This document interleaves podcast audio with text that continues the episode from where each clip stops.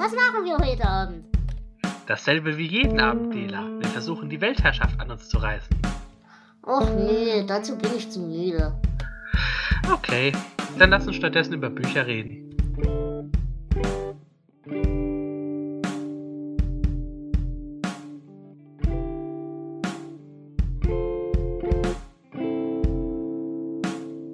Hallo und herzlich willkommen zu einer etwas verspäteten Folge Bücher mit Flo. Hallo Flo. Hallo Bücher. Wir wollen heute wieder mit euch über Bücher reden. Äh, das ist jetzt quasi die Februarfolge. Im Januar haben wir ja schon über Bücher geredet, ähm, weshalb die Februarfolge im März kommt. Wir hatten jetzt beide abwechselnd die Pest. Äh, es ist jetzt Standaufnahme der 6. März. Und deswegen haben wir uns entschieden, machen wir einfach die, die Februarfolge jetzt noch schnell. Äh, denn wie gesagt, mit der Aufnahmerei ja. hat es vorher nicht hingehauen, weil wir beide abwechselnd krank waren. Es ist ja fast noch Februar, so. Genau, man kann das ja nun eigentlich. Alles bis April ist noch in Ordnung. genau. Ja, Flo, wie war denn dein Monat? Wie sieht's denn aus? Hast du viel gelesen? Hast du wenig gelesen?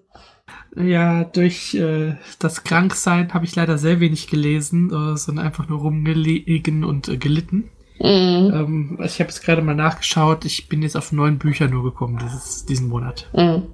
bist du denn wenigstens zufrieden mit den neuen Büchern, die du hattest, oder war es viel Mist? Ähm, es war, glaube ich, ich würde sagen, ein, ein Reinfall mhm. und ansonsten viel Mittelmaß. Ja. Ja, da schließe ich mich bei, bei dir auch definitiv an. Bei mir war es diesmal auch fast komplett nur Mittelmaß. Aber dafür habe ich ein paar mehr, aber einige davon auch wirklich ganz kurze Sachen. Dann würde ich sagen, gehen wir gleich richtig in die Sache rein, ne? Genau, und wenn du mehr hast, dann fang du an. Mhm, okay. Dann würde ich anfangen mit einem Menschen, der mich schon seit geraumer Zeit in meinem literarischen Leben begleitet, nämlich Dirk Bernemann. Äh, ist dir sicherlich ein Begriff? Ja, natürlich. Äh, und ich habe festgestellt, wir werden alt. Also ich habe den Menschen, ich weiß gar nicht, wie alt ich da war, wo die ersten Bücher von dem rauskamen, aber war auf jeden Fall so meine deprimierte Teenagerzeit, ne? Und ja, gerade so, ich habe die, ich habe die, die Unschuld kotzen sehen und so weiter und so fort. Diese Bücher, die waren halt, wenn du die als trauriger, wütender Teenager liest, genial. Kann man gar nicht anders sagen. Das Problem ist, der Mensch altert halt auch und wir halt auch und irgendwie habe ich halt Bernemann immer für mich als jung und wütend in Erinnerung. Und das Buch, was ich jetzt gelesen habe, nämlich vom Aushalten ausbleibender Umarmungen, ist halt nicht mehr jung und wütend, sondern nur noch alt und weinerlich. Und eigentlich wollte ich ihm daraus einen Vorwurf machen und dann ist mir eingefallen, dass ich selber mittlerweile alt und weinerlich bin. Und dann habe ich beschlossen, dass das Buch doch durchschnittlich gut ist. Kennst du diesen Effekt? Ja, das ähm, ist irgendwie traurig, wenn man sich selbst das eingestehen muss, dass man nicht mehr äh, der rebellische, weltverändernde Teenager ist, der man vor 20 Jahren nie war. Aber ja, ich kenne es. Es ist so traurig. Aber wie gesagt, Bernemann macht immer noch Spaß. Es macht wirklich immer noch Spaß. Und ich bin mir halt nicht sicher, wenn man das jetzt als Teenager liest, das neue Buch, ob das vielleicht eine andere Seite anspricht oder ob man sich jetzt als Teenager auch einfach denkt, das ist ein alter weinerlicher Sack. Das weiß ich nicht. Aber mir war auf jeden Fall dieser, dieser kurze Moment der universellen Wahrheit doch ein Moment zu viel. Vermutlich denkt man heute, okay, Boomer. Ja, genau. Und wahrscheinlich mit Recht, und das ist das Schlimme daran. Ja, also das war so ein bisschen, ich will es nicht Enttäuschung nennen, weil die Tatsache, dass mir eben diese Wahrheit um den Kopf geflogen ist, ist halt blöderweise genau der Effekt, den Bernemann immer hat. Und von daher hat ja seine Mission erfüllt, aber es tat trotzdem weh. Ja, was hast du denn als nächstes? Ja, ich fange dann mal mit ähm, meiner größten Enttäuschung an. Mhm. Und zwar habe ich mich mal wieder an einen Jack Ketchum getraut. Oh je. Mhm ich sag ja eigentlich, ist es immer so Hit or Miss. Also entweder mag ich sie sehr oder eben wie in diesem Fall gar nicht. Ähm, diesmal war es ein Buch, das er zusammen mit Lucky McKee geschrieben hat. Mhm. Scar. Ähm, ja, es, es geht um ein Mädchen, das von ihrer Familie, vor allem von der Mutter, so überall vorgeführt wird. Äh, so ein kleiner Fernsehstar. Ähm, natürlich nicht glücklich damit. Und dann kommt ein tragischer Unfall. Und äh, ja, sie beginnt sich dann halt zu wehren. Ähm, es könnte eine nette kleine Rachegeschichte sein. Ich fand das stinklangweilig. Okay. Ich fand, dass die ganze Art, wie das Buch geschrieben ist, ähm, so uninteressant. Ich bin überhaupt nicht die Figuren reingekommen. Ähm, ich habe die letzten 100 Seiten, glaube ich, quer gelesen. Also ich kann dir nicht mal sagen, wie es wirklich richtig ausgegangen ist. Mm. Das war eins der enttäuschendsten äh, Catcher-Bücher bis jetzt. Nee, das ist schade. Ja, aber auch solche Bücher muss es geben. Ja, ja, aber müssen wir sie lesen? Ja, das ist ja immer das Schlimme. Aber bleiben wir gleich bei Enttäuschungen. Ich habe gelesen The Cold von Rich Hawkins. Und das war ein Buch, da habe ich mich maßlos geärgert, dass ich meine Lebenszeit verschwendet habe. Aber ich habe es fertig gelesen. Ähm, es hat für mich angefangen oder es wurde mir verkauft, als es ist ein Kaiju-Ding. Und die Idee ist halt, äh, es, es bricht auf einmal mitten im Sommer ein Schneesturm los in, in äh, Großbritannien irgendwo. Und ähm, Menschen haben durch diesen Schneesturm einen Unfall mit einem Zug, verunglücken mit einem Zug, klettern da raus und auf einmal äh, sterben alle, weil alles ist voller Monster. Also so ein bisschen wie der Nebel von, von King. Ja. Und ich muss auch sagen, die Monster selber sind mir halbwegs die Tauben, die sind ganz cool. Auch wenn sie nicht so ganz ausformuliert sind in ihrer. Aber das ist okay. Ich habe kein Problem damit, wenn man mir die nicht im Detail zeigt. Aber die Monster an sich sind cool. Die Ausgangsidee ist auch ziemlich okay. Aber leider ist es halt ein völlig sinn- und zielloses Gemetzel. Ähm, wie gesagt, wir haben dann halt blutige Matsche, wenn die Viecher da irgendwo aufgetreten sind und so. Aber man kriegt leider keinerlei Gefühl für die Charaktere, man kriegt keinerlei Gefühl auch von Bedrohung oder auch nur von, von Sinn oder Unsinn. Also weshalb die überhaupt versuchen, da weiter zu überleben. Noch nicht mal eben mit diesem Gedanken, ja, äh, Überlebensdrang ist halt was Wichtiges, was wir nicht loswerden. Selbst das wird nicht so richtig thematisiert. Und es springt halt von einer Szene, die banaler ist als die nächste und matschiger und blutiger, aber völlig bedeutungslos und das nervt mich ein bisschen. Weil eigentlich habe ich an so Kaiju-Sachen immer voll meinen Spaß, aber wenn das so belanglos bleibt, dass halt ein Monster das nächste Monster ablöst und das nächste Monster ablöst, dann verliert es halt auch extrem seinen, seinen Effekt und das fand ich schade. Ja, ich meine, man braucht ja in so, so Monstersachen jetzt nicht unbedingt viel Handlung, aber man braucht doch schon irgendjemanden, an dem man sich langhangeln kann, wenigstens, um die Geschichte zu erleben. Und wenn die Charaktere dann alle wirklich nur flach und Monsterfutter und dann roter Matsch sind, das ist blöd. Ja, ne, und vor allem halt wieder so eine vollkommen dämliche, halb telepathische Verbindung, die aber nie aufgelöst wird die wird also nur so angedeutet und dann so eine vollkommen dämliche Selbstopferung, die eben, weil diese ganze telepathische Schiene nie geklärt wird, auch völlig ohne Relevanz bleibt. Mich stört, dass der hat so viele Ideen gehabt und er hat keine einzige davon umgesetzt. Das ist traurig. Naja, gut. Ja, dann würde ich vielleicht gleich weitermachen. Es wird nämlich auch ein bisschen besser. Ich habe gelesen Terry Pratchett.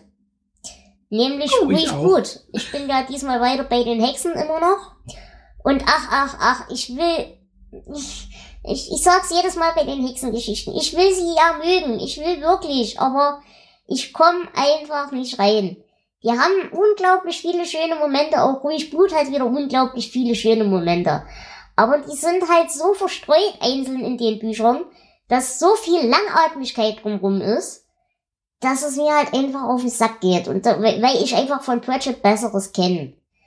Aber gerade in dem Roman die Idee von, von Glauben und Ratio und auch dieses eingestreute Bullshit-Bingo, was so Aberglaube ist und so weiter, daran hatte ich sehr viel Spaß. Das hat mir auch das Buch ein bisschen gerettet. Aber wie immer, ich komme mit den Hexengeschichten einfach nicht klar. Kann ich machen, was ich will. Ja, diesmal muss ich äh, dir zugeben, denn ähm, meins war diesmal äh, kleine freie Männer mhm. und wieder mal ein Märchen vor der Scheibenwelt. Und ich habe mit den Märchen irgendwie so ein bisschen meine Probleme, mhm. aber es ist auch äh, eine Geschichte mit äh, Tiffany W. Ja. Und ich bin nicht so ganz reingekommen. Das Konzept ist so eine klassische äh, Feenweltgeschichte. Mhm. Also die geklauten Kinder. Und ähm, Tiffany versucht dann ihren äh, Bruder zu befreien und macht sich auf zu einer Reise ins Feenland. Ähm, ja, es hat wie immer bei bei Pratchett schöne Momente, aber auch hier muss ich sagen, es war zu viel drumherum, das mich nicht so wirklich überzeugt hat. Mhm. Äh, ich weiß gar nicht, weißt du, ob die Tiffany-Geschichten auch so ein bisschen mit den Hexen zu tun haben? Nee, ne? Ähm, naja, das ist die Nachwuchshexe. Ja, ja, also ja, das gehört schon dazu so ein bisschen halt, ne? Ich würde sagen, eine Subserie, mhm, genau. würde ich mal behaupten, ja. Okay. Gut, gut, gut, gut. Ja, äh, aber das Gute ist, ich habe die Hexen bald hinter mir. Danach kommt der Tod und ich glaube, der Tod wird wieder besser. Der Tod ist immer besser. Gut, ähm, dann würde ich sagen, rede ich mal ganz kurz über die paar, ähm, ja, nicht Unterhaltungsliteratursachen oder anders. Ähm, ich habe ein Hörbuch gehört. An Earthling's Guide to Outer Space von Bob McDonald.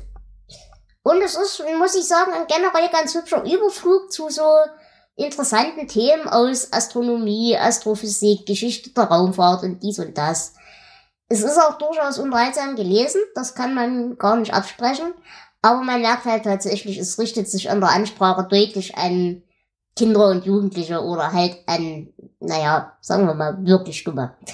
Und das hat mich so ein bisschen gestört, weil ich mir davon mehr erwartet hätte. Ähm, also ich habe tatsächlich nicht so, ja, wenn du ein UFO-Foto äh, faken willst, dann stell dich doch mal und mach mal eine Klopapierrolle auf 20 Zentimeter Abstand vor deiner Linse und Zeug. Ja, nee, ne? Aber ich glaube, für Kinder oder für Jugendliche, die sich für das Thema interessieren, könnte das doch durchaus eine interessante Sache sein. Ich habe halt einfach was anderes davon erwartet gehabt. Ja, das ist, ich glaube, da kann ich passend dazu auch wieder was raussuchen. Mhm. Ähm, ich habe ein Sachbuch gelesen von Hubert Filzner, Menschen brauchen Monster. Mhm. Da gab es mal vor längerer Zeit eine Folge von in trockenen Büchern zu. Deswegen ja. bin ich ja drauf gestoßen. Und ähm, ich fand es nicht schlecht. Es geht darum, was so unsere Ängste über uns verraten. Mhm. Es ist aber tatsächlich wieder nur ähm, auch, wie du sagst, für, ich sag mal, für Einsteiger. Ja. Also es werden unheimlich viele Themen angerissen von, ja, was weiß ich, ähm, von den klassischen Monstern wie, wie Vampiren, Frankenstein und so weiter bis hin zu, ähm, zu Godzilla und zu mhm. irgendwelchen äh, Slasher-Schurken, zu realen Serienkillern und so weiter. Es ist aber alles halt äh, sehr schnell abgehandelt. Mhm. Und das fand ich sehr schade, ähm, weil ich mich ja doch so ein bisschen in dem Thema ja auskenne. Ja, klar. Äh, hat das für mich dann natürlich nicht viel Neues gebracht. Aber so im Großen und Ganzen ist es ein okayes Buch. Ähm, hat Spaß gemacht, aber ähm, man darf nicht zu viel erwarten. Ja, natürlich. Nein, wie gesagt, ich habe auch generell überhaupt nichts dagegen, wenn man solche ich sag mal, solche Einsteigerbücher schreibt. Das ist vollkommen okay. Aber ich habe halt in dem Moment einfach was anderes erwartet, weil jetzt auch das, das Cover für mich nicht so gewirkt hätte, als wäre das jetzt ein, ein Jugendbuch oder, oder wie auch immer man es nennen will. Na? Also da, das war jetzt mein einziger Kritikpunkt. Aber ich glaube, wenn man wirklich ein 12, 13, 14-jähriges Kind hat, das sich für solche Sachen interessiert, ist das auf jeden Fall ein guter Einstieg. Beziehungsweise es geht halt auch sogar noch ein bisschen darüber hinaus, was halt mehr als das Zeug ist, was man so im, im Schulastro-Unterricht beigebracht kriegt und solche Fronte. Aber wie gesagt, sobald man halt ein kleines bisschen mehr Gefühl für die ganze Sache hat, dann zieht man halt doch gelegentlich schon die Augenbraue hoch. Bleiben wir doch gleich bei, zieht man die Augenbraue hoch. Ich habe Erich von Däniken gelesen, beziehungsweise als Hörbücher gehört. Zieht eine Augenbraue hoch.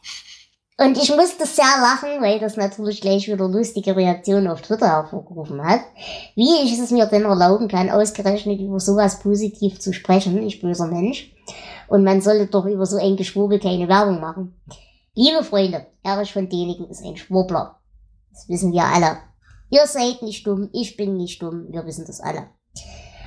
Ich, ich bin dumm und ich weiß es auch. Aber Nichtsdestotrotz, ich lese auch Stephen King und glaube trotzdem nicht, dass gigantische Riesenspinnen, die sich von unserer Angst ernähren, sich in meiner Heimatstadt niederlassen. Ja? Also, es gibt für mich einen schmalen Grad zwischen, es ist Unterhaltungsliteratur, es ist keine Unterhaltungsliteratur. Ich gebe euch an der Stelle vollkommen recht, dass derjenige natürlich selbst nicht der Meinung ist, dass er Unterhaltungsliteratur schreibt. Das ist ein ganz anderes ganz anderer Diskussionspunkt. Da bin ich ganz bei euch. Man darf das nicht als Fachliteratur betrachten. Aber es ist nichtsdestotrotz für mich wahnsinnig unterhaltsam. Es macht mir unglaublichen Spaß, diesen Kram zu lesen oder zu hören oder wie auch immer. Und da kommt halt bei mir noch mit dazu, ich versuche gerade mein dänigen Trauma aufzuarbeiten. Weil ihr müsst euch vorstellen, Mimi Dela, so zwei, drei Jahre alt, hatte ja diese lustige Behinderung, die sie hat schon immer.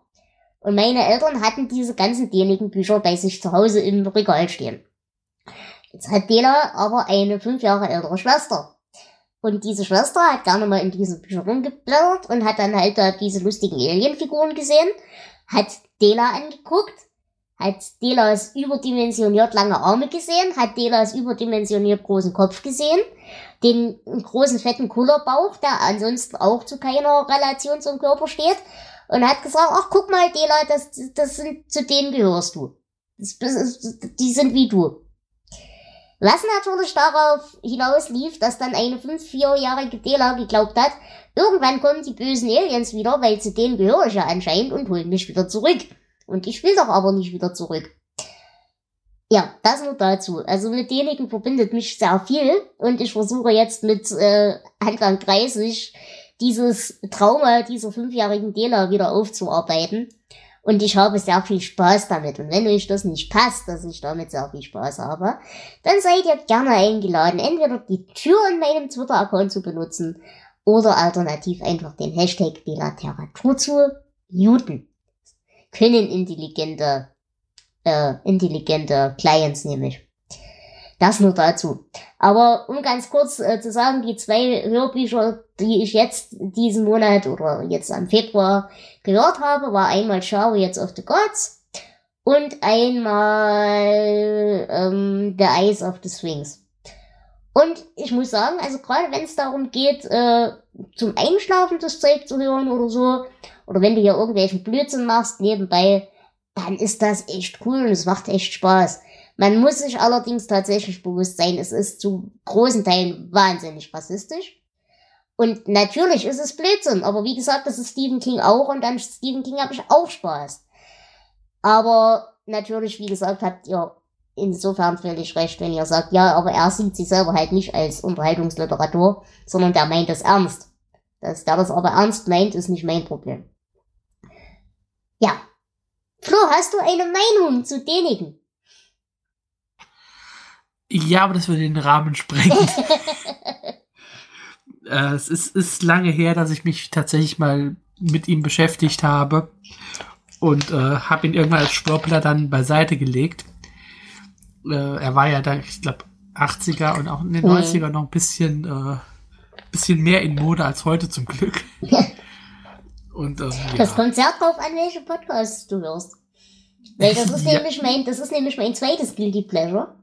Äh, ich höre zum Beispiel sehr gerne ähm, Coast to Coast. Ich weiß nicht, ob der das ein Begriff ist. Ja.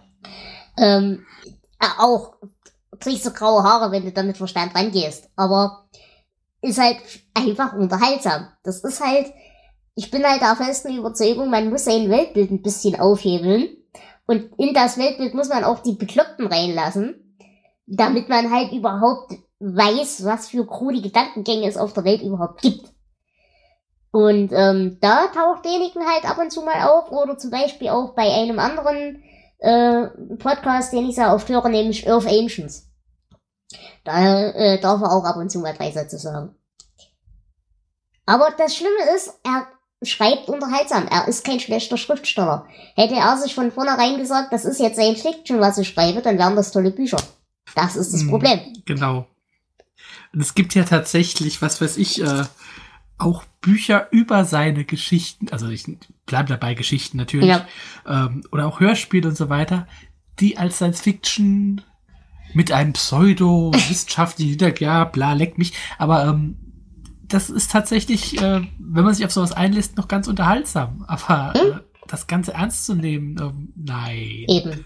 Aber ich finde halt, man darf auch wieder nicht so ernst nehmen, dass man sagt, darüber sollte man nicht reden.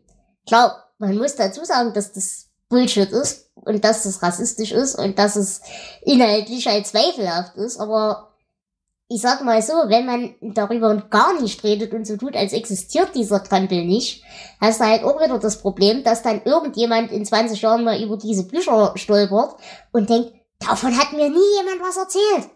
Das wurde ganz, ganz geheim gehalten, da muss was dran sein. Versteht ihr, was ich meine? Das ist, das ist ja, eigentlich ja. mein Hauptproblem an der ganzen Sache. Genau. Macht damit, was ihr wollt, aber sagt halt, dass es auch Blödsinn ist. Richtig, richtig. Und nicht einfach ignorieren. Das ist das Problem. Richtig. Und ihr könnt euch sicher sein, ich bin ja ein sehr freundlicher Mensch.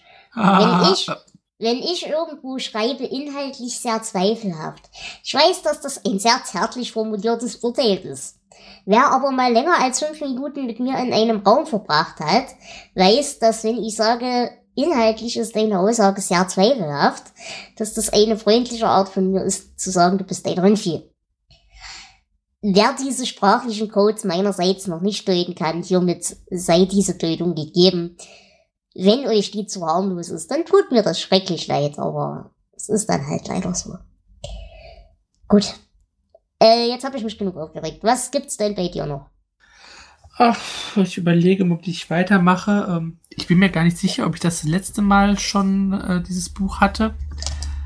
Aber ähm, dann erzähle ich halt nochmal davon. ähm, ich habe angefangen, eine Box äh, mit Jack London Romanen zu lesen. Mhm. Und als erstes habe ich mir dann den Klassiker Ruf der Wildnis vorgeknöpft. Mhm. Also ist einer seiner bekannten Hunderomane. Er hat ja, ähm, wie Stephen King auch, ein paar Bücher aus der Sicht eines Hundes geschrieben.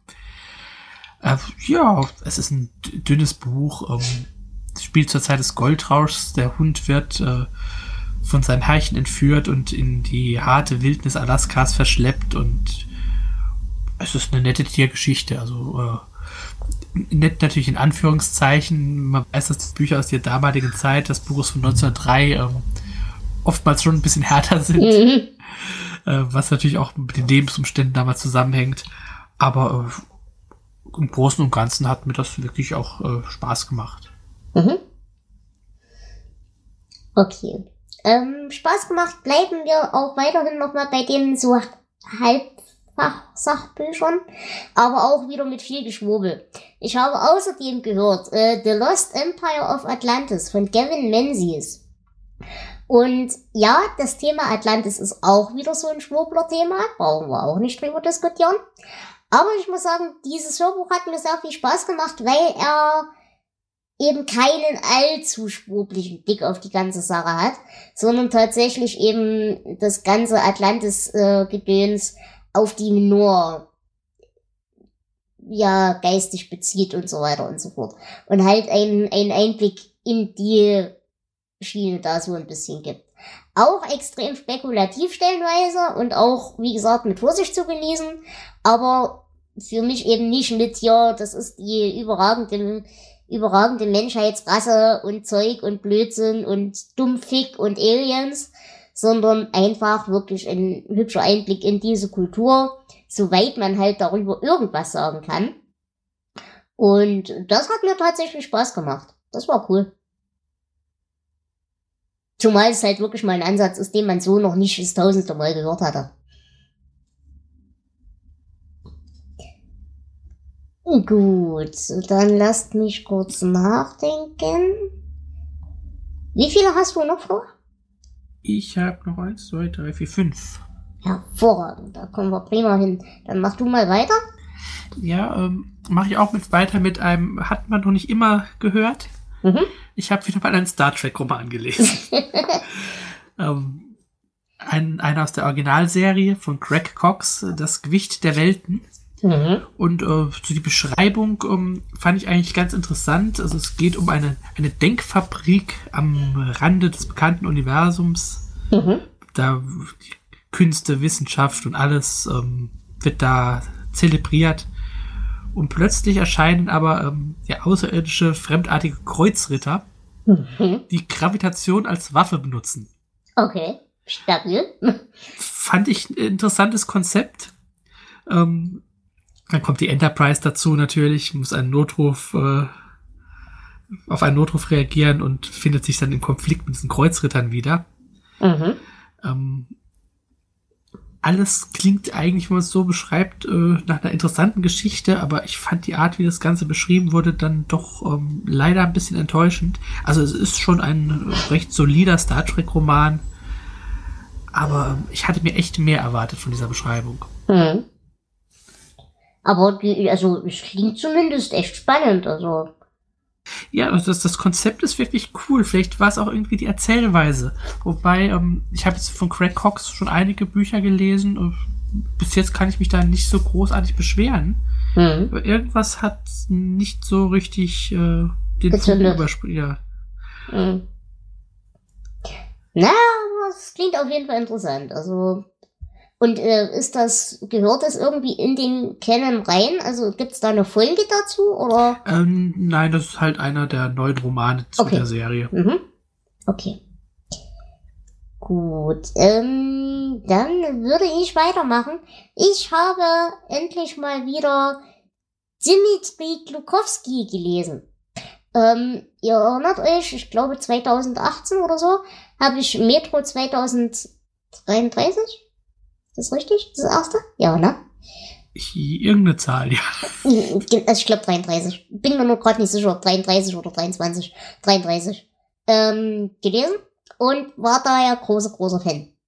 Und jetzt sind aber zu diesen äh, Metro-Romanen, das sind ja insgesamt offiziell drei Stück, von Glukowski halt selbst. Es gibt aber noch ein riesiges Konglomerat an anderen Leuten, die da quasi so Begleitbücher dazu geschrieben haben. Aber die Hauptreihe sind halt drei Romane. Und es gibt aber noch ein paar kleine Kurzgeschichten, Nebengeschichten und so weiter und so fort dazu. Und die habe ich mir jetzt auch alle mal reingepfiffen.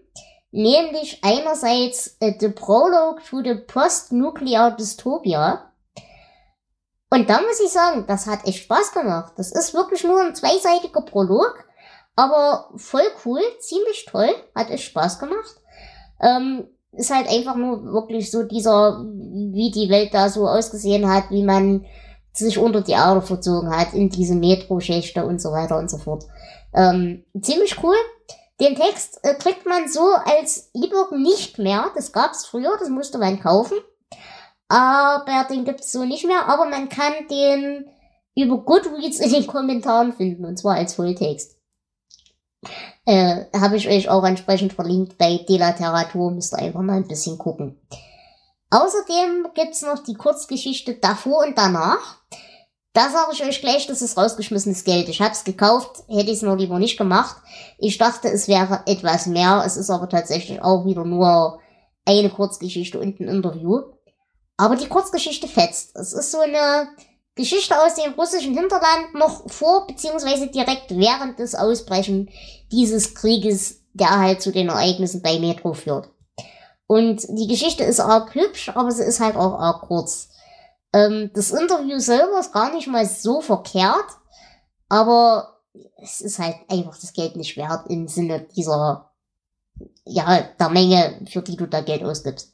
Aber die Kurzgeschichte hat echt Spaß gemacht. Also gerade so diese, diese Idee, dass du halt in so einem Dorf in Russland bist, wo du sowieso von der Menschheit nicht mitkriegst und quasi erst erfährst, dass Krieg war, nachdem schon alles gelaufen ist im Prinzip. Und ja, hat mir echt Spaß gemacht, auf jeden Fall. Kannst du gar nicht sagen. Und als letztes von diesen Kurzgeschichten habe ich noch gelesen The Gospel According to Artyom. Ähm, das ist ein Prolog zu Metro 33 beziehungsweise nee, zum Nachfolger 1. Ich weiß es nicht. Egal. Es ist auf jeden Fall dieser Teil zwischen Metro 33 und Metro 34. Ähm, es macht ein bisschen Spaß, weil es eben auch viele Ungereimtheiten aus dem, aus dem ersten Roman so ein bisschen aus der Welt schafft. Ich mag die Charakterzeichnung und ich mag vor allem auch die Dynamik sehr gerne. Hat mir wirklich Spaß gemacht. Kannst du überhaupt nicht meckern. Aber es ist halt wirklich so ein kleines, unwichtiges, aber hübsches Verbindungsstück zwischen Metro 33 und Metro 34. Denn das Ende von Metro 33 war tatsächlich das, was mich am meisten gestört hat an der ganzen Sache. Und ja, diese, diese Sachen bügelt halt ein kleines bisschen aus. Gut, ähm, das zu den Kurzgeschichten. Ich erzähle aber gleich noch was zu einer etwas längeren Geschichte. Hast du erstmal noch was, Flo? Ja, ich hätte noch äh, Dan Simmons zu bieten. Aha. Der schreibt ja doch oftmals interessante Sachen und äh, man kann ihn auch nicht ganz so ähm, einordnen. Also er schreibt ja Horror, Science Fiction, Thriller, äh, historische Romane, was weiß ich. Mhm. Und ähm, ja, ich habe hier einen, ähm, den dritten Band der Joe Kurz-Reihe oder den dritten Band der Trilogie um den, um den Privatdetektiv Joe Kurz. Mhm. Ähm, Kalt wie Stahl heißt der. Mhm. Und ähm, ich fand die ersten beiden Bände ja nicht schlecht. Und genauso würde ich auch diesen dritten bezeichnen. Ähm, also dieser, dieser Schnüffler war im Gefängnis weil er doch so ein bisschen ähm, Gewaltprobleme hat. Mittlerweile ist er schon eine ganze Zeit draußen, arbeitet wieder als Privatdetektiv und diesmal gerät er zwischen die Fronten zweier Mafia-Clans. Mhm. Ähm, das Buch beginnt damit, dass Joe kurz erschossen wird. Aber ähm, naja, das ist ein kleiner Twist dabei. Also natürlich stimmt das nicht. Mhm. Äh, es ist ja, es hat Spaß gemacht. Es kommt dann zu einer äh, ziemlich wilden Verfolgungsjagd in den Ruinen eines alten Vergnügungsparks. Und es kommt, tauchen Kopfgeldjäger aus der Vergangenheit von ähm, diesem Detektiv auf. Es ist, ja, es ist wie ein moderner Hardboiled-Thriller. Also ähm, vielleicht nicht ganz so, so stilistisch wie die, die Raymond Chandler oder Dashiell Hammond, aber ähm, Spaß macht's auch. Mhm. Okay, klingt auf jeden Fall spannend. Könnte mir gefallen. Ja, könnte sein. Ist stilistisch so auch ein bisschen dunkler? Ich meine, das ist ja bei, bei ihm öfters mal. Hm, ja, würde ich schon sagen. Also es ist eine dreckige Art zu schreiben. Das ist gut. Ja. Das ist gut. Okay. Ähm, bleiben wir bei dreckig und man riecht den Staub und man riecht die Leichen. Ähm, Entschuldigung, ich, ja ich mache wieder die Tür zu. ähm, bleiben wir dabei, wie gesagt, man riecht die Leichen, man riecht den Dreck. Ähm, ich habe außerdem gelesen von Dimitri Glukowski, Der Posten. Und das ist ein, ich weiß es nicht, ob es tatsächlich so gedacht ist oder ob es in der jetzigen Form so vorliegt. Ähm, ein Episodenroman, nennen wir es mal. Sind zehn Teile. Jeder davon wahnsinnig großartig, hat mir einen unglaublichen Spaß gemacht. Ja, der Hauptcharakter ist ein unsympathisches Arschloch, das ist er aber in der Metro-Reihe auch. Aber ich liebe den Stil, ich liebe die Idee und es könnte tatsächlich für mich eins der Top-Bücher 2020 sein. Die Idee dahinter ist so ein bisschen die, es geht halt genau um diesen Krieg, der bei Metro schon eine Rolle spielt, aber es ist so ein bisschen unklar, wie die zeitliche Abfolge ist. Wir sind auf jeden Fall auch hier wieder ein bisschen im Hinterland. Wir bewachen halt eine, eine Wolga-Brücke. Äh, soweit wir wissen, ist dahinter und davor schon seit Ewigkeiten nichts mehr passiert. Ähm, aber die sind halt nicht unter der Erde, wie sie jetzt bei Metro sind zum Beispiel. Sondern das ist halt tatsächlich auf der Oberwelt. Aber wir haben eben nicht nur in diesem Krieg mit Radioaktivität rumgespielt, sondern auch mit anderen bösen Waffen. Und eine dieser bösen Waffen ist eine recht psychologische ähm, die so ein bisschen mit einer Gruppenpsychose arbeitet. Nennen wir es einfach mal so. Ähm, die Idee ist also tatsächlich, dass ähm, das eben so ein Außenposten ist. Unser Hauptcharakter läuft da so rum, ist unglücklich, weil sie alle umkotzen und alle sind halt scheiße und wie das halt so ist mit genervten 15-Jährigen. Und er möchte ein Mädchen beeindrucken und äh, findet, als er auf einer so einer illegalen Spaziertour ist, an einer Leiche, und da liegen viele Leichen, äh, gegenüber von dieser Brücke, wo angeblich seit Monaten und Jahren keiner mehr lebt. An einer solchen Leiche findet er ein Handy. Und versucht das Handy zum Laufen zu bringen und so weiter und so fort. Stellt sich dann letzten Endes raus, auf diesem Handy ist ein Video drauf. Und dieses Video sorgt dafür, dass bei den Leuten irgendein Schalter umgelegt wird und sie sich gegenseitig zerfleischen. Das heißt, er hat jetzt äh, quasi diesen, nennen wir es mal, Virus über diese Brücke gebracht und damit eben die letzte, ja, die letzte Barriere überbrochen, dass das eben auch auf die anderen Seiten dieses Flusses da übergreift und so weiter. Das ist jetzt schwer zu beschreiben, aber es macht wirklich, wirklich Spaß zu lesen. Wie gesagt, es sind auch zehn sehr knappe Teile, also lässt sich schnell lesen. Äh, ich habe es allerdings bis jetzt nur in der App Storytel gefunden. Es kann aber durchaus sein, dass das demnächst dann auch irgendwie auf dem offenen Markt in Deutsch erscheinen wird oder auf Englisch, je nachdem. Bis jetzt, wie gesagt, habe ich es nur dort gefunden. Die haben wohl irgendeinen, irgendeinen Spezialvertrag mit dem gemacht. Aber es hat fürchterlichen Spaß gemacht und ich mag es wirklich sehr gerne. Es könnte für mich tatsächlich einer der Favoriten für 2020 sein. Weil es eben auch so diesen Post-Sowjet-Humor hat, den ich ja im Herzen trage schon immer. Ne? Ja. so könnte man es beschreiben bei dir, ja. naja, es spielt halt viel so mit so Sachen wie Religion und ist das wichtig für die Menschen, darf man denen das wegnehmen oder sind die einfach alle bescheuert oder was machen wir denn, wenn wir denen das alles wegnehmen? Und was haben wir denn da gewonnen überhaupt? Und so weiter. Das sind halt alles Sachen, die mir ja, naja, wie gesagt, in meinem Herzen auch recht nahe liegen als, als Thema. Das hat mir schon Spaß gemacht, kann's gar nicht sagen. Und dann äh, habe ich gleich noch was von äh, Glukowski gelesen. Da bin ich allerdings nicht ganz so begeistert, aber auch das spielt eben mit genau diesen Themen. Was passiert mit den Menschen, wenn du ihnen die Religion wegnimmst oder wie sieht so diese, diese post-sowjetische Gesellschaft aus? Hm, welche Ersatzbefriedigungen sucht man sich oder, oder was passiert, wenn man plötzlich doch als Post-Sowjet-Mensch, der ja eigentlich an nichts glauben kann und darf, plötzlich in eine, in eine mystische Situation gestoßen wird. Drücken wir es mal so aus. Und dieses Buch, was auch mit diesem Thema spielt, ist Sumerki. Ähm, die Idee dahinter ist, es ist ein junger Übersetzer, er findet ein oder er kriegt den Auftrag, ein Buch aus dem Spanischen zu übersetzen und das ist ein Reiseberücht in die Lande der Maya. Und ähm, ich sag mal so, dieser ganze, womit wir wieder bei denjenigen sind, dieser ganze Blödsinn mit Weltuntergang und Maya-Prophezeiung und so weiter, da spielt er halt mit rein. Und plötzlich fängt halt auch in der Realität an, die Welt vor Hunde zu gehen. Und er sitzt halt mitten in diesen Ereignissen und ist voll hin und her gerissen zwischen, ich will aber jetzt doch wissen, wie es weitergeht und aber vielleicht löse ich das ja alles aus und an sich ziemlich cool, aber für meinen Geschmack dann doch ein bisschen zu krude und ein bisschen zu wirr. Und vor allem zieht sich's halt ein bisschen arg. Also die, die Metro-Sachen und die, die Posten-Sachen, die er bis jetzt geschrieben hat, die lesen sich einfach humorvoller und flüssiger das Sumerki-Ding ist halt doch ein bisschen trockener und lang, langatmiger. Drücken wir es mal so aus. Aber trotzdem spaßig, also stabiler Durchschnitt. Nichts, wo mein Stein davon läuft. Also die, die russischen Klassiker. Naja, da läuft man dann schon Stein davon, aber. Und es gibt nicht ganz so viele Namen.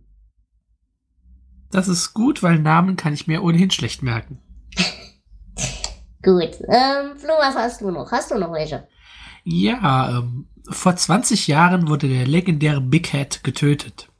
Seitdem versteckt man die Leiche des Monsters in der verschlossenen Kühlkammer eines Bestattungsunternehmens. Doch jetzt ist Big Head verschwunden. Und weißt du was? Er ging von selbst. Das ist der Klappentext zu White Trash Gothic 2, die Rückkehr des Big Head von Edward Lee. Und ähm, also Edward Lee entschuldigt sich tatsächlich im Vorwort, dass es äh, für dieses relativ kurze Buch doch so lange gedauert hätte. Ähm, er wäre von einer schrecklichen Sache namens Älterwerden eingeholt worden. Was für eine Verarsche. Und ähm, es ist ein Buch, das halt tatsächlich äh, so seine ja, es ist zwar so Hinterwäldler, aber es ist nicht dieser, dieser übliche Hinterwäldler-Horror, sondern ähm, es ist noch viel kaputter mhm. und aber auch viel lustiger. Es bringt so seinen großen Klassiker Big Head zusammen mit, äh, mit White Trash Gothic 1 natürlich und mit anderen Geschichten. Und dadurch, ähm, dass es so viele Sachen sind, die hier reinspielen, ist das Ganze teilweise ein bisschen unzusammenhängend, so von der Geschichte. Das hat mich aber überhaupt nicht gestört. Du hast so den verschiedenen Handlungssträngen gefolgt. Äh, da läuft mal dieses untote Monster mit Riesenpimmel rum. da ist die komische Hinterwäldlerfamilie. Und da versucht der Nachfahre Lovecrafts einen, äh, ein Geheimnis zu lösen. Also es ist ziemlich abgedreht und hat echt Spaß gemacht. Tatsächlich eins der besseren äh, von Lee. Ähm, ja? Ja, nein, das ist halt, Lee ist halt Lee. Das ist.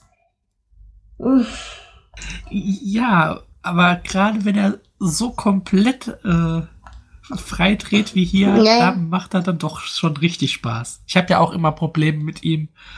Ähm, aber ähm, ja, aber er hat halt auch, da schreibt doch auch seit 30 Jahren dasselbe Buch, wenn man ehrlich ist.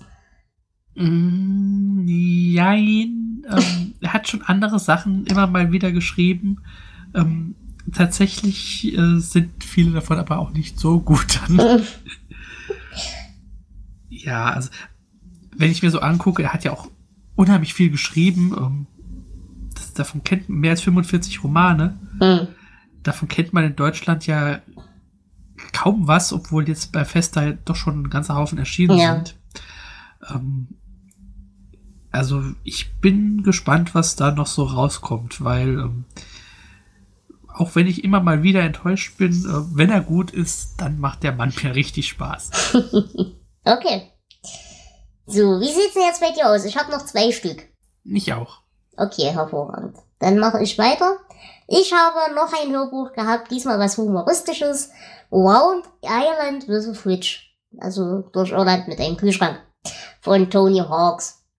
Ähm, ihr wisst ja, ich habe äh, Piano in the Pyrenees schon gehört und war da sehr begeistert. An das kommt leider nicht ganz ran. Aber es macht trotzdem viel Spaß. Es ist halt ein hübscher Reisebericht über die Auswüchse einer sehr wahnsinnigen Sufflette. Also er wettet um 100 Dollar, dass er mit einem Kühlschrank durch Irland trampen kann. Erfolgreich. Äh, gut, die Wette ist halt insofern wahnsinnig, dass alleine der Kühlschrank schon mehr kostet als, ja, als die 100 Euro Wetteinsatz, aber okay. Es ist halt einfach Dinge, die man im Suff macht. Wir, wir waren alle an dem Punkt.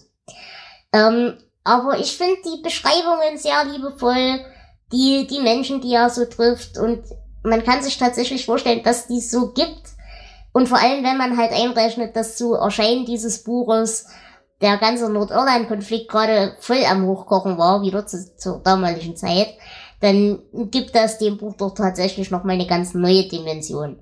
Und es hat mir wahnsinnig viel Spaß gemacht. Es ist allerdings wirklich nicht mehr, für mich nicht ganz so unterhaltsam gewesen wie Piano in the Pioneers. Aber hat trotzdem Spaß gemacht. Na, ich verstehe das ja schon, äh, wenn du sagst, der Nordirland-Konflikt, das war dann wahrscheinlich Anfang der 90er. Äh, wir haben ja bei Indiana Jones gelernt in dem Film, den es nicht gibt, dass so ein Kühlschrank vor Bomben schützt, sogar vor Atombomben. Und dann würde ich auch einen mitnehmen, ja. Nein, aber wie gesagt, es ist unterhaltsam, aber es gibt besser, be, be, be, bessere von Tony Hawks. Und gut. Was hast du noch? Ich habe jetzt noch äh, zwei okkulte Bücher. Mhm. Und zwar fangen wir an mit Ira Levin, Rosemarys Sohn. Ja, das ist der Nachfolger, ne? Genau. Genau. Mhm. Äh, ich weiß nicht, 30 Jahre später, nach Rosemarys Baby, ähm, erwacht Rosemary wieder aus dem Koma. Und äh, stellt fest, dass ihr Sohn mittlerweile, ja, ein, ich sag mal so, ein, eine Art Messias-Figur geworden ist in einer Welt, die kurz vor dem äh, Jahrtausendwechsel steht.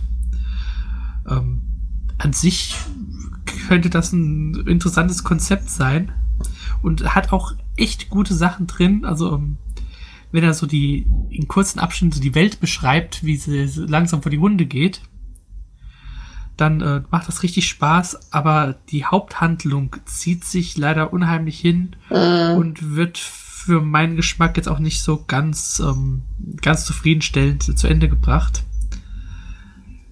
Äh, also es hat keinen Vergleich. Rosemary's Baby ist ja nicht umsonst ein Klassiker. Ähm, da kommt es auf keinen Fall ran, aber ja, es ist okay. Weißt du, wie viel später das geschrieben ist? Oh, ähm, das ist tatsächlich, warte. Also ich weiß nicht, ähm, wann Rosemary's Baby geschrieben ist, aber der hier ist von 1997, also ähm, oh, dann ist es ich glaube wirklich später, 30 ja. Jahre später. Ja. ja. Na, dann ist das wahrscheinlich wieder so ein Fall von statt jung und wütend, alt und weinerlich. Ja, zumindest vielleicht nicht mehr ganz so auf der Höhe wie. Ja. ja. Aber man kann es lesen. Also, wenn man so, so ein bisschen ähm, in die 70er Jahre mit den okkulten Geschichten zurückkehren will, ähm, da geht das dann schon. Okay. Gut, dann mache ich mein letztes noch und dann hast du noch das letzte Wort. Ich habe eine neue Reihe eingefangen, die habe ich mittlerweile jetzt Stand März auch schon wieder beendet, aber darüber reden wir später. Denn ich habe die Levi Stolzfuß Serie von Keen richtig offiziell angefangen. Brian Keen, der aller allererste Band, der nennt Levis Stolzfuß nicht so richtig. Ähm, das ist die Geschichte Satyr von Brian Keen. Über den haben wir uns ja letztes Jahr schon unterhalten. Das fand ich ganz unterhaltsam, aber jetzt nicht allzu berühmt. Zumal es halt auch einige Punkte in diesem Buch gab, wo ich mich fürchterlich aufgeregt habe. Aber dieser Anfang ähm, dieser eigenständigen Levi Stolzfuß-Serie nennt sich Ghost War und er baut halt so ein bisschen auf den Ereignissen aus Satyr auf. Das heißt, wir ziehen hier einen Nebencharakter aus Satyr komplett hoch als, als einzelständige Hauptfigur. Und das ist an sich auch echt nicht verkehrt. Also an, an der Figur selbst habe ich wahnsinnigen Spaß. Die, die macht Spaß, die ist cool. Äh, man kriegt auch tatsächlich ein Gefühl dafür. Man hat auch Mitleid vor der Aufgabe, die sich dieser Mensch setzt. Ähm, die Idee ist halt, äh, Levi Stolzfuß ist ein ehemaliger Amish, wurde aber aus seiner Glaubensgemeinschaft verstoßen, weil er halt einerseits so ein, ja, so ein Gotteskrieger-Ding am Laufen hat, aber halt, um gegen die Horden des Bösen zu kämpfen, sich auch Methoden bedient, die eben ja, dem, dem Christenfundi-Portfolio an Möglichkeiten jetzt nicht ganz so nahe stehen. Drücken wir so aus. Und ähm, ja, da der Mensch macht auf einen echten sympathischen Eindruck. Also ich fand das cool. Es spielt sehr viel mit so klassischen Thematiken aus dem Aberglaube, eben Salbei und Salz und was es alles gibt. Ne? Ähm, aber was mich halt leider wirklich stört, ist, dass wir hier die eigentliche Geschichte, die, die plätschert halt. Die geht nicht voran, da passiert nicht viel. Die Idee ist halt, wir haben ein Stück Wald und zufälligerweise in diesem Stück Wald wollen sie jetzt äh, in Charity Geistergruselkurs äh, aufbauen und tatsächlich ist es aber halt so, dass drei Meter weiter wirklich irgendwo ein Dämon gefangen ist, der dann da Leute wegkascht und solche Späße und äh, äh, äh, es kommt einfach nicht so richtig. Es ist also tatsächlich einfach nur ziemlich langatmig. Aber am Charakter selber habe ich Spaß, deswegen habe ich die, die Serie auch weitergelesen. Wie gesagt, meine weiteren Eindrücke dazu hört ihr dann in der Märzfolge. Aber was mir tatsächlich Spaß gemacht hat, ist, dass Keen äh, seine Welten genauso wie King ein bisschen verknüpft. Das heißt, wir kennen ja aus The Rising, das ist eine weitere Reihe von Keen, wo es so um Zombies geht. Da gibt es einen Charakter namens Ob und der wird zum Beispiel hier auch erwähnt. Also es wird dann tatsächlich so aufgebaut, als wie bei King's Drum Universum haben wir so mehrere parallele Welten und was in jeder Welt so passiert, ist halt mehr oder weniger Würfelglück. Das heißt, in der einen Welt treibt sich halt der eine Dämon rum, den Levi Stolzfuß jetzt bekämpft, und in der anderen Welt ist halt in genau dieser Welt das Problem, dass Ob, also dieser Zombie-Typ da sein Unwesen treibt. Aber die kennen sich alle untereinander, die sind auch untereinander alle Kumpels und so weiter. Und es kann halt durchaus auch passieren, dass die sich mal gegenseitig besuchen kommen und solche Scherze. Also an der Verknüpfung von dem Universum, die Brian Keane in all seinen Büchern betreibt, da habe ich voll meinen Spaß gehabt. Aber ansonsten leider relativ schwacher, schwacher Eingangspunkt. Liegt aber halt auch daran, dass ich schon mit Satyr so ein bisschen meine Schwierigkeiten hatte. Hm, wenn ich mich nicht ganz irre, wird oder werden da Geschichten aus diesem Universum, aus dieser Reihe ähm, demnächst auch nochmal auf Deutsch erscheinen. Mhm. Aber ähm, ich habe nur die inoffizielle Ankündigung gelesen, da kommt dann irgendwann mehr dazu, wenn ich das auch gelesen ja, habe. Ja, da ist das Problem, da hast du vollkommen recht. Nur das Problem ist, äh, diese Levi Stolzfuß-Reihe hat vier Teile. Also wir haben einerseits in, in Klammern Satyr, wobei er da nur als Nebencharakter mhm. auftaucht. Dann haben wir Ghostwalk, wo er eben auch als Nebencharakter, aber wo er halt, was man als erste richtige als erste richtige Szene werden kann. Ne? Ähm, und dann haben wir den nächsten Band eine Versammlung von Krähen. Das ist der dritte offizielle Teil. Ähm, und dann gibt es noch eine, das sind so zwei Geschichten und die sind erschienen als The Last of the Elba Witches. Jetzt ist das Problem, seit 2015 wird uns erzählt, dass es einen neuen Levi Stolzfuß Band geben wird. Aber das wird uns seit 2015 erzählt. Und den gibt's einfach nicht. Na, so wie ich das äh, beim Fester Verlag gelesen habe, würden die gerne mehr von ihm auf Deutsch rausbringen, aber es scheint so, als würde Brian Keane auch einfach mal monatelang genau. verschwinden. und naja. Ja, und das Hauptproblem, also wenn du sagst, das soll auf Deutsch erscheinen, das Problem ist halt, die, diese Bücher, die da angeblich angekündigt sind, die gibt's noch nicht mal auf Englisch. Nein, ich glaube, es, es ist ähm, dieser letzte Band mit den zwei Geschichten. Ja, nehme ich mal an, dass ja. das der sein wird. Weil, wie gesagt, seit 2015 wird uns auf englischsprachig eine neue, eine neue, ein neuer Teil dieser Reihe versprochen und der kommt einfach nicht. Und der wird auch nicht mehr kommen. Habe ich eigentlich für mich abgeschrieben, das Thema. Was schade ja. ist, weil eigentlich macht die Reihe Spaß, aber hm. Ähm, ich würde es noch nicht aufgeben. Ähm, Autoren sind komische Menschen. Nun gut, das war's von meiner Seite. Hast du noch ein letztes? Ja, kommen wir zu einem weiteren komischen Menschen. Ähm, ich habe Robert McCammons Erstling gelesen. Mhm. Ähm, ich habe auch erst beim Lesen festgestellt, dass es der Erstling ist, aus dem Jahr 1978, also doch schon eine ganze Zeit her. Mhm. Und äh, wie ich eben schon gesagt habe, die 70er Jahre waren ja so eine Hochzeit für Okkultromane. Mhm. Und der Roman Baal ist natürlich auch genau sowas. Okay. Also wir haben hier eine unheilige Macht, äh, die sich selbst zum Messias ernennt und die Welt zerstören möchte. Sympathisch? Äh, es gibt äh, ja, Gewalt und Orgien und so weiter, so übliche halt. Ähm, McCammon schreibt im Nachwort, Baal ist mein zorniger junger Mann Roman. Damit haben wir das Thema für heute nämlich auch schon wieder. Ähm, das erste Buch, das er überhaupt hat äh, versucht zu schreiben. Mhm. Und ähm, er beschreibt da interessante Sachen auch. Also das Buch an sich, man kann es lesen, das ist ein netter Roman, ist aber auch kein, kein Highlight. Ja. Aber er beschreibt in diesem Nachwort zum Beispiel, ähm, dass es hier eine Figur namens äh, Virga gibt und wie er auf diese Figur gekommen ist. Er hat nämlich jeden Tag im selben Restaurant Mittag gegessen mhm. und ähm, jeden Tag kam da ein katholischer Priester der hat sich an seinen Tisch immer denselben Tisch gesetzt, hat immer dasselbe bestellt, immer allein gegessen.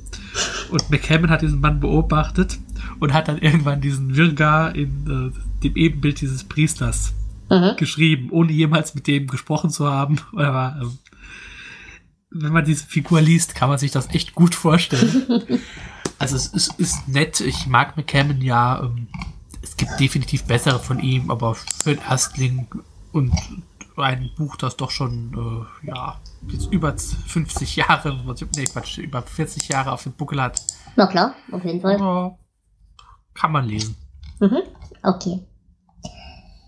Gut, gut, gut, gut. Dann hätten wir das geklärt. Jetzt habe ich eine Frage an euch, liebe Hörerschaft, und an dich, Flo. Ähm, ich habe ja meinen Delasastercast ein bisschen umstrukturiert, ne? Es ist folgendes. Dadurch ich ja nicht nur, nicht nur Bücher konsumiere, sondern auch diverse andere Dinge, ähm, bin ich jetzt dazu übergegangen, dass ich einerseits mein Gebastel unter dem Hashtag Dela bastelt vertwittere und auch auf der Website zeige. Aber ich mache ja noch viel mehr Sachen. Ich habe einerseits ähm, meine Podcast-Liste veröffentlicht, andererseits auch die Comics und Graphic Novels, die ich so konsumiere, aber auch Filme und Serien, die ich so anschaue. Und all dieser Quatsch, den habe ich unter Kanal Dela Medial zusammengefasst. An dieser Stelle, jeder, der den Witz versteht, ist alt. Ähm, und jetzt wollte ich dich fragen, Flo, du bist ja auch so ein Mensch, der viel solches Zeug konsumiert. Ähm, wollen wir mal eine eigene nur Comic-Folge machen? Oder wollen wir in Zukunft auch über die Comics reden, die wir schon gelesen haben dieses Jahr? Oder wollen wir das gar nicht machen? Oder wollen wir eventuell zumindest in den Delateratur-Folgen auch über die Serien und Filme reden, die wir so geguckt haben? Oder wollen wir das gar nicht machen?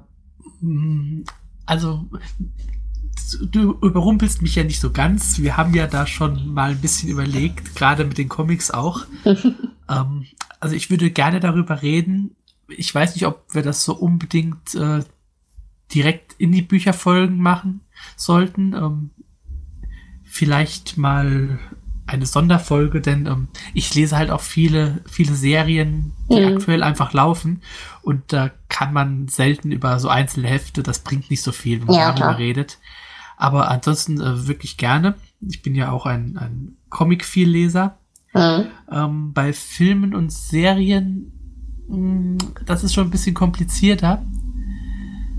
Das ist vielleicht besser, wenn man da eine ähm, eine Serie gemeinsam geguckt hat und dann drüber reden kann. Mhm. Weil ich glaube, da redet man noch mehr aneinander vorbei als bei Büchern. Ja, das ist richtig. Mhm. Weil mein, mein Gedanke wäre halt gewesen, was hältst du denn von folgendem? Also, wir brauchen uns nicht drüber unterhalten, dass du sowieso, was Filme und Serien angeht, einen derartig viel höheren Output hast als ich. Das ist vollkommen klar. Ähm, aber mein Gedanke wäre halt gewesen, man könnte sich zum Beispiel so quartalsweise mal zusammensetzen und dann einfach so eine Nennungsfolge machen. Also zum Beispiel, ich habe jetzt im ersten Quartal insgesamt geguckt zwei Serien. Nur? Ja, ich bin, wie gesagt, ich bin kein Fernsehmensch, so gar nicht. Und äh, Comics habe ich jetzt einige dieses Quartal. Und dann könnte man das halt so machen, dass wir sagen, im, im Ende März setzen wir uns zusammen, machen wir die Quartals-Dela, Kanal-Dela-Medial-Folge. Zusätzlich zu den Büchern. Weil dann hätten wir alles abgedeckt. Und ich denke, gerade du hast, gerade was die Filme und die Serien und so weiter angeht, bestimmt irgendwelche Empfehlungen oder zumindest Sachen, die man vielleicht ganz meiden möchte oder irgendwas. Was vielleicht auch ganz interessant ist für die Hörerschaft. Ähm, können wir gerne mal versuchen. Also, liebe Hörer, sagt uns, was ihr davon haltet. Wobei ich sagen muss, also ich bin bei Filmen und Serien selten auf. Massenkompatibel. Na, das würde ich nicht mal so sagen, aber nicht auf dem aktuellen Stand. Nein. Also, nein. Ähm, ich gucke sehr viel ältere Sachen. Liebe Freunde, die Serie, die ich jetzt als aktuellstes geguckt habe, ist von 2014. Also Aktualität kann von uns, glaube ich, keiner verlangen und erwarten. 2014, das war doch erst gestern. ja. Nein, wenn das so gewünscht ist, stehe ich gerne dafür zur Verfügung. Okay. Aber wie gesagt, meldet euch mal, ob ihr da Lust drauf habt oder nicht oder wie auch immer.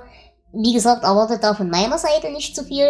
Ich kann maximal zu den Comics ein bisschen was sagen, aber so zu zwei, drei Serien, die ich ab und zu mal im Jahr gucke, kann man da vielleicht auch nochmal Spaß haben.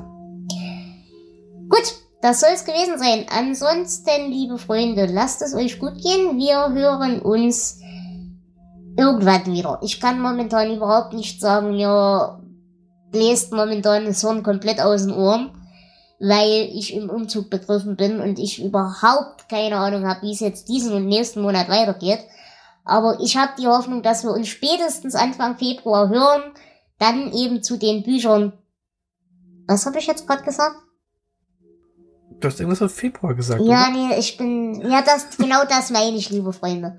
Nein, ich habe die Hoffnung, dass wir uns spätestens Anfang April wieder hören und dann eben über einerseits die Bücher des März reden können und so weiter. Ab dann wird auch alles wieder normal. Aber da ich halt momentan weder weiß, wie es mit der Internetverbindung ist, noch da ich bis jetzt weiß, wann das jetzt alles endgültig mal fertig ist, kann ich euch halt keine Versprechungen machen. Aber es geht auf jeden Fall weiter. Wir führen hier weiter immer Buch und so weiter. Und ich würde mich freuen, wenn ihr euch den Quatsch dann auch weiter anhört. Jo, genau. Und dasselbe gilt auch für den Königsbube Dame Gast. Es wird in nächster Zeit etwas sporadischer, aber das liegt einfach daran, dass ich umziehe und keine Ahnung habe, wie sich die Sache jetzt entwickelt in der nächsten Zeit. Ja, und es ist auch meine Schuld, dass es sporadischer wird. Wir mussten leider durch äh, meine Erkrankung ein paar Folgen ausfallen lassen, sonst hätten wir ein bisschen was in der Hinterhand gehabt. Ja, aber wie gesagt, ihr werdet daran nicht sterben. Äh, es gibt genug Folgen, also wir haben trotz alledem noch ein bisschen vorproduziert. Und ich denke, ihr werdet schon über diese kleine Dürrezeit drüber wegkommen. Nur, dass ihr euch nicht wundert und nur, dass ihr nicht denkt, wir hätten euch vergessen. Gut, lieber Flo, es war mir eine Ehre und es war wie immer schön, dass du dabei warst. Fand ich auch. Und liebe Hörerinnen und Hörer, lasst es euch gut gehen, passt auf euch auf. Wenn ihr euch die Pest ins Haus holt, dann seht zu, dass ihr ganz schnell wieder heile werdet und vor allem gründlich und versucht doch bitte das Ganze nicht noch weiter zu tragen. In diesem Sinne, ciao, eure Dela. Und ihr wisst ja, die Pest im Haus ersetzt den Zimmermann. ciao. Das war Delateratur mit Flo.